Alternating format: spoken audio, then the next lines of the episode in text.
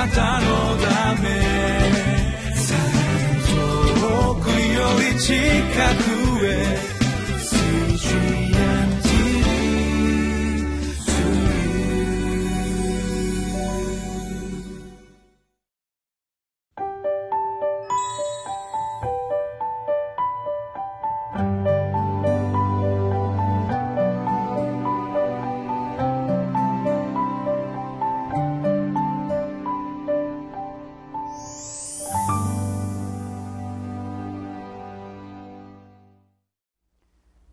習志野キリスト教会の山田泉です。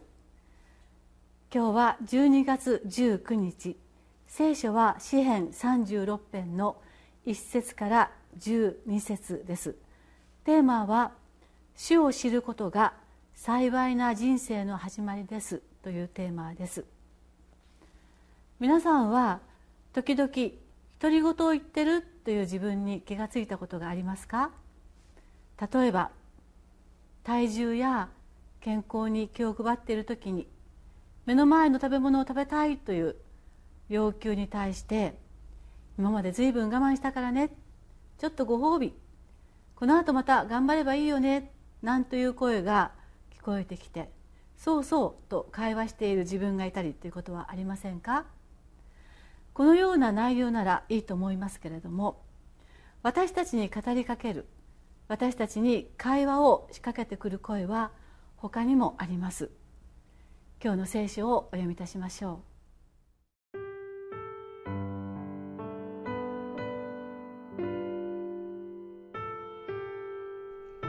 詩編36編。1節から12節。罪は悪者の心の中に語りかける。彼の目の前には神に対する恐れがない。彼は己の目で自分にへつらっている。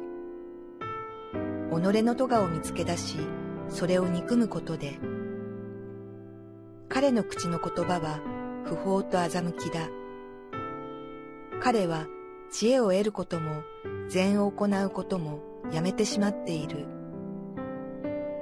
彼は寝床で不法を図り、良くない道に固く立っていて、悪を捨てようとしない。主よ、あなたの恵みは天にあり、あなたの真実は雲にまで及びます。あなたの義は高くそびえる山のようで、あなたの裁きは深い海のようです。あなたは人や獣を栄えさせてくださいます。主よ。神よ、あなたの恵みはなんと尊いことでしょう。人の子らは三翼の影に身を避けます。彼らはあなたの家の豊かさを心ゆくまで飲むでしょう。あなたの楽しみの流れをあなたは彼らに飲ませなさいます。命の泉はあなたにあり、私たちはあなたの光のうちに光を見るからです。注いでください。あなたの恵みをあなたを知る者に、あなたの義を心のすぐな人に、高ぶりの足が私に追いつかず、悪者の手が私を追いやらないようにしてください。そこでは不法を行う者は倒れ、押し倒されて立ち上がれません。お読みいたしました聖書の最初の1から4節。その一句一句はどれも全くその通りだなと思うばかりの内容の言葉ばかりだったと思います。もう一度一つずつ見てまいりたいと思います。一節。罪は悪者の心の中に語りかける。彼の目の前には神に対する恐れがない。罪は悪者の心の中に語りかけてくるんです。それはどんな語りかけか。それは神に対する恐れがなくなっていく。この悪者に罪に語りかけられてくると。その人には神に対する恐れがなくなっていってしまう。と書いてありますね。2節にもまた見ていきたいものがあります。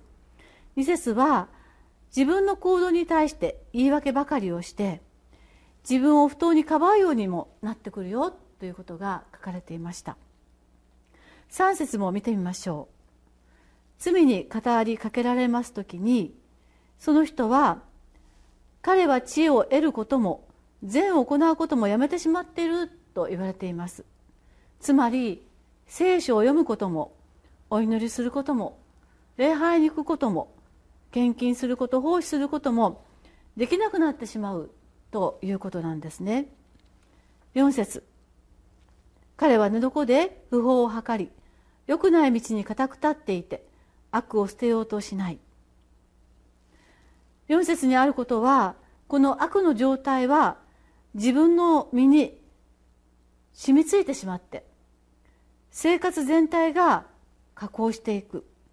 そしてその状態を変えようとしないばかりか悪い方向へとその方向へのプランが膨らんでいく。夜寝床でああ今度はああいやこっちはとその悪しきプランが膨らんでいくとまでも言われています。ここで分かりますことは語りかけてくる罪悪の力がまるで独立した一つの存在のようになって私たちの心の深くに入り込み影響を及ぼしていくということです。そして私たちはこの罪の力悪の力によって私たちの生活が指導されていくまるで指導者のようになってこの罪の力悪の力の語りかけが指示してくるということです。この指導者に従わされていくままに私たちが生きるならばそれはある本には破壊に励む生き方だと言われている通りであると思います。このようなすごい力に打ち破ることができるのは神様の恵みだけです。この詩篇の詩人はこの神様の恵みという言葉をあるいは他の聖書ではこのことについては慈しみという言葉が当てられていますがつまりこれは神様の愛無償の愛がこの語りかけてくる罪の力悪の力に勝つことができるよと言われていることです。しかもですねこの神様の愛はこう書いてあります。6節です。あなたの義は高くそびえる山のようであなたの裁きは深い海のようです。あなたの愛は慈しみはそびえる山のように高くある。あなたの無償の愛は底なしの海のように深いものである。とこの詩人の方が賛美しているほどに神様の恵み慈しみ愛の方がはるかに大きいと教えられます。罪や悪は私たちを支配しようとし私たちに入り込んで私たちを動か動かそうとする指導者となって私たちを破壊へと引きずっていく力です。しかし神様の愛はその全てよりも大きく深く強いと明かしされていること。まずこのことを私たちは自分の魂にしっかりと刻み込みたいと思います。その時にですね2節をお読みいたします。彼は己の目で自分にへつらっている。己の咎を見つけ出しそれを憎むことで。私たちは自分の行為に対してたくさんの言い訳をしてしまうことがありますね。いやこれはこういう事情だったからこういうことだったからとこの2節が言ってることは彼は己の目で自分にへつらっている。悪に負けてしまった自分を見た時にたくさんの言い訳をしてしまうまた自分が作られていく。こういうことにも山のようにまた海のように深い神様の愛高い愛は私たちを勝たせてくださるはずだよと言われているところであります。そして私たちは神様にこう祈ることが教えられています。7節をお読みいたします。神よあなたの恵みはなんと尊いことでしょう。人の子らは三翼の陰に身を避けます。まず祈ることは私たちを神様の三翼の陰に隠してください。あなたの三翼の陰に身を避けさせてください。と祈りなさいと教えられていることです。確かに罪は悪は私たちに語りかけて私たちを支配しようとしています。だから私たちは私たちを隠してください。私たちを酒どころとしてあなたのところに隠してくださいと祈ってくださいと教えられていることを覚えたいと思います。2つ目は10節です。注いでください。あなたの恵みをあなたを知る者にあなたの義を心のすぐな人に。2つ目の祈りは注いでくださいと祈ることです。神様の恵み神様の義を私に注いでくださいと祈りなさいねと神様は私たちに教えていてくださっています。このことを毎日祈る必要があります。なぜならば悪の力罪の支配は毎日私たちに私たちを追いかけてくるからです。11節をお読みいたします。高ぶりの足が私に追いつかず悪者の手が私を追いやらないようにしてください。私たちが一日祈らないならば高ぶりの足が私たちを追いついてきてしまうかもしれません。私たちが祈ることをやめてしまったなら悪者の手が私たちを追いやるところまで近づいてきてしまうかもしれません。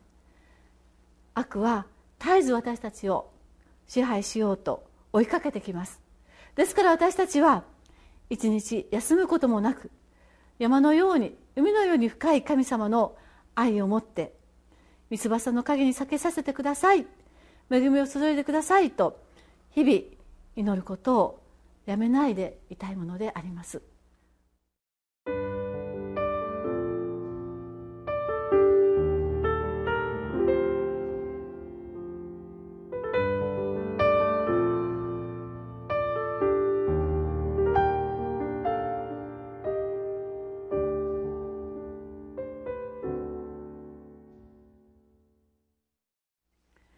私たちは本当に弱いものだと思います。何度も何度も悪の力罪の支配に占領されてしまっている自分を見つけたりします。そんな時こんなに繰り返してしまったらもう神様のところには行かれないんじゃないかな。いくらなんでも虫が良すぎる。申し訳ないな。そんな語り声が聞こえてくるかもしれません。その声もまた罪の語りかけです。神様はそんなことを一つも言っておられません。9節を見てください。命の水はあなたにあり私たちはあなたの光のうちに光を見るからです。主の恵みは命の泉のように尽きないのですから私たちはひるまずに何度でも祈ってまいりましょう。お祈りをいたします。天の父なる神様私たちがあまりにも弱くて繰り返されてしまう罪の力への敗北に対してもうダメだよという語り声もまた悪の力でございます。主の恵みは泉のように尽きないの尽きないとあなたが言ってくださっている。この声こそ聞き私たちもまた今日もまたあなたに祈り続け追いつかれないようにサタンの支配に追いやられないようにと日々あなたの恵みの中へと私たちを急がせてください。イエス様の名前によってお祈りします。アーメン。あなたのため遠くより近くへ。